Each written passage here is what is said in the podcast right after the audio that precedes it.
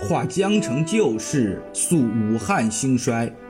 各位听众朋友们，大家好，欢迎来到武汉编年史。本节目将以史实为基础，人物年代为脉络，从人文、经济、政治等角度为您展现武汉这一英雄城市的历史兴衰。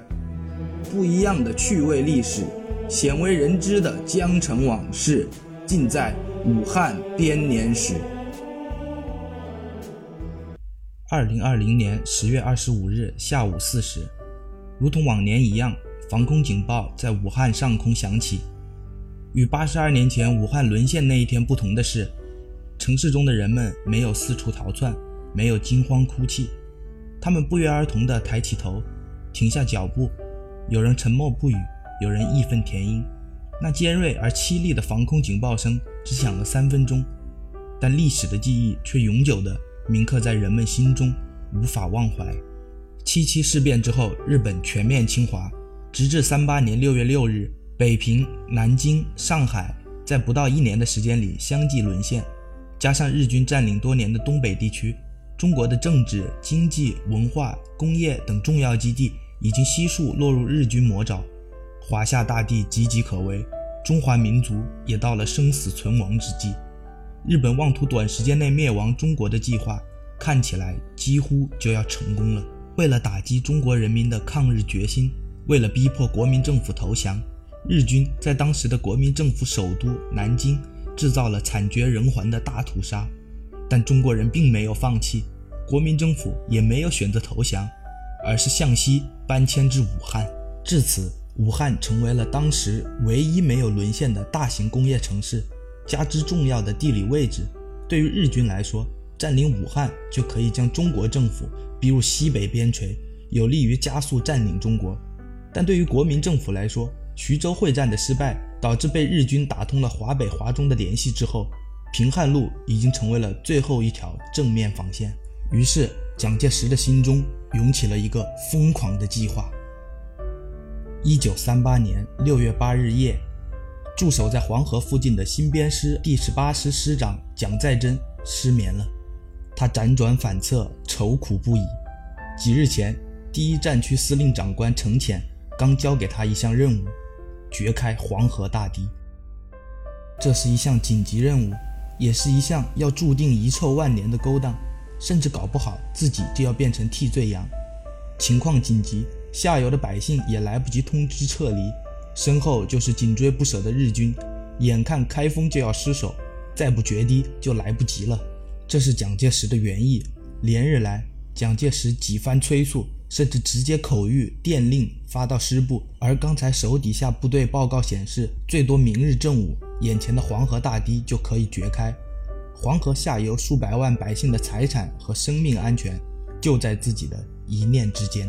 但是由不得他考量，程潜的电令很快的再次下达到了师部，他没有办法，只能命令手下全力挖掘。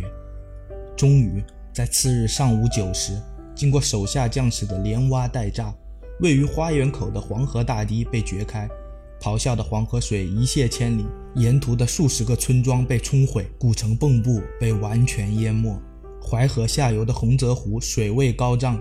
导致洪水泄入了高邮湖，经少坡湖流入长江。河南、江苏、安徽三个省共计四十四个县城成为了一片汪洋。由于决堤前国民政府并未进行人员疏散和撤离，导致黄河决堤时下游的百姓都处在毫不知情的状态。无情的洪水奔腾而下，仅豫东和安徽北部的百姓就淹死了八十九万人，受灾人口超过一千二百万。三百多万人失去了家园，被迫流亡，并直接导致了四年后河南罕见大饥荒的出现。与此同时，追击的十万日军也受到了极大的损害。滔天洪水将他们包围在一个个孤岛状的高地上，不但无法继续追击作战，甚至因为补给线的破坏，导致运输补给成为了最大的问题。泛滥的洪水隔绝了华中与华北的联系。日军只得由东进发武汉。时间回到一九三七年八月二十一日，中苏两国正式签订了互不侵犯条约。此后，苏联开始向中国提供经济贷款和军事援助，并派遣军事专家和志愿航空队参加了中国的抗日战争。到了十月份，从苏联的阿拉木图经兰州到汉口的航线通航行程。十月下旬，第一批苏联志愿航空部队先遣到达中国。第一批共有空地勤人员二百五十四名，分别组成以基达林斯基领导的轰炸机大队和库尔丘莫夫为首的战斗机大队。此后，苏联志愿航空队的成员采取轮换的形式来华作战。日加列夫、特霍尔、赫留金等著名的苏联空军将领都曾来华与日军作战。一九三八年四月二十九日下午，日军为庆祝天皇生日，想要将炸成废墟的武汉当作礼物献给天皇。特派佐世保十二航空队的三十九架飞机空袭武汉，目标是中国的空军基地和汉阳兵工厂。早已严阵以待的中国空军，由毛价初和董明德率领十九架一十五型战斗机，会同苏联飞行员图恩、皮斯帕洛夫等驾驶四十五架战斗机，占据了有利高度，奋起迎战。日军被打了个措手不及。半个小时后。中苏飞行员击落日机二十一架，打死飞行员五十名，两名跳伞的日军飞行员被活捉。此战之后，日本空军一个月不敢来犯武汉。四二九惨败之后，日军急于报复，五月三十一日出动了三十六架战斗机、十六架轰炸机，再次空袭武汉。由于中国空军事先掌握了情报，早已调集力量严阵以待。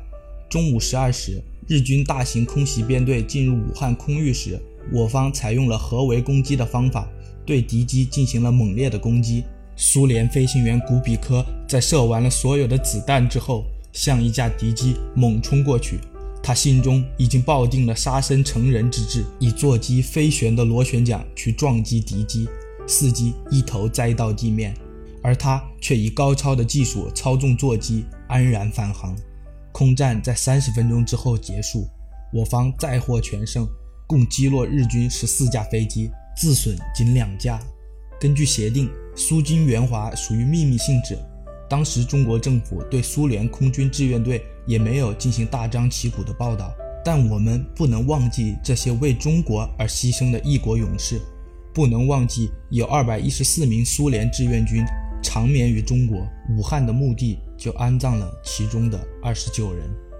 武汉会战中牺牲的苏联飞行员康斯坦丁的儿子在接受采访时回忆道：“我记得有个穿军装的男人交给妈妈一封信，他看完信后失声痛哭。那个时候我只有六岁。后来那位军人又上了一层楼，我又听到了哭声，是从另一间公寓里传来的。很快，莫斯科郊外的军事小镇。”柳别尔骑士的这栋大楼里，有将近一半的女人成为了寡妇，而我一直到八十年代才知道父亲是在中国牺牲的。战场的另一边，位于武汉东部山区的田家镇，成为了武汉会战中的另一个焦点。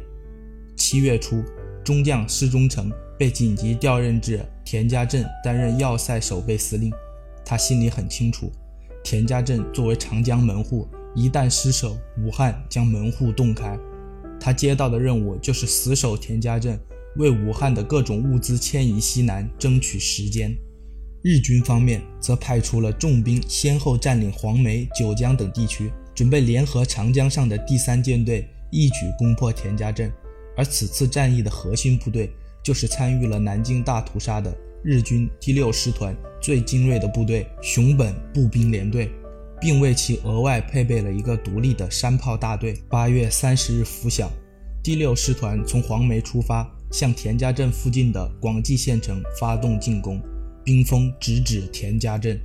双方在广济县城外激战数十场，各自阵地几经易手。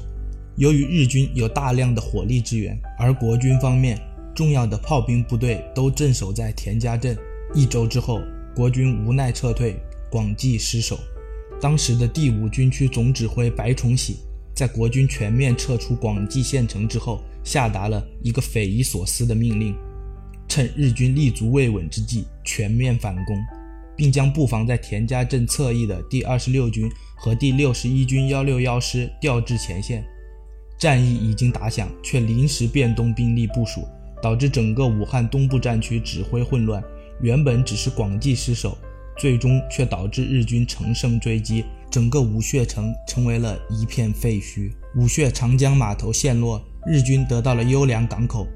整个长江以南对于日军来说几乎是囊中之物。不得已之下，田家镇的炮兵部队只得紧急前往支援。田家镇要塞的炮兵火力进一步被削弱。九月十五日，休整过后的日军对田家镇发起了进攻。经过两日的激战，双方伤亡惨重，而日军则趁机占领了一个地势较高的山丘。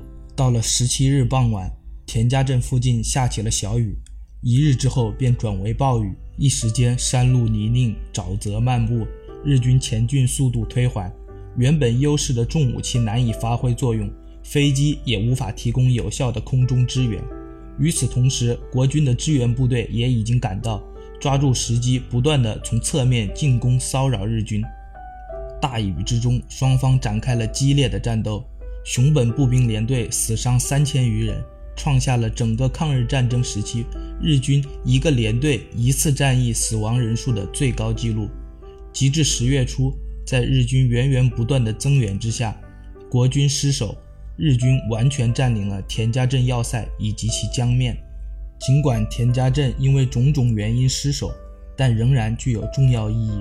它是武汉会战的重要战役，将日军进攻武汉的时间拖延了一个月之久，沉重地打击了日本帝国主义速战速决夺取武汉的狂妄野心。同时，为武汉三镇内的两百多家工厂、一百多个矿场、十万多吨物资的转移争取了相当的时间。一九三八年十月二十五日，日军进入武汉，但脸上却并没有多少喜悦。满城除了遍地废墟，就只有仓皇逃窜的老百姓。最重要的工厂、企业、政府机关以及大量的物资早已人去楼空。三个月灭亡中国的计划宣告全面失败。面对体量是自身数十倍的中国，日本若不能速战速决而陷入持久战中，迎接他们的只能是失败。武汉会战是抗日战争防御阶段规模最大、时间最长、歼敌最多的一次战役。日军速战速决的战略方针被彻底粉碎，使得抗日战争转入相持阶段。这场战争之后。资源匮乏、人口远低于中国的日本，面对国力的巨大消耗，开始急剧表面化。抗日战争的胜利只是时间问题。对于武汉会战来说，战役上是输了，但从全局考量，战略上却是赢了个盆满钵满。一方面，重要的工业经济得到了保全；另一方面，八路军、新四军得到了充分的发展，为抗日武装力量添砖加瓦。就像辛亥革命一样，武汉这座城市在中国历史上又刻下了一枚英雄勋章。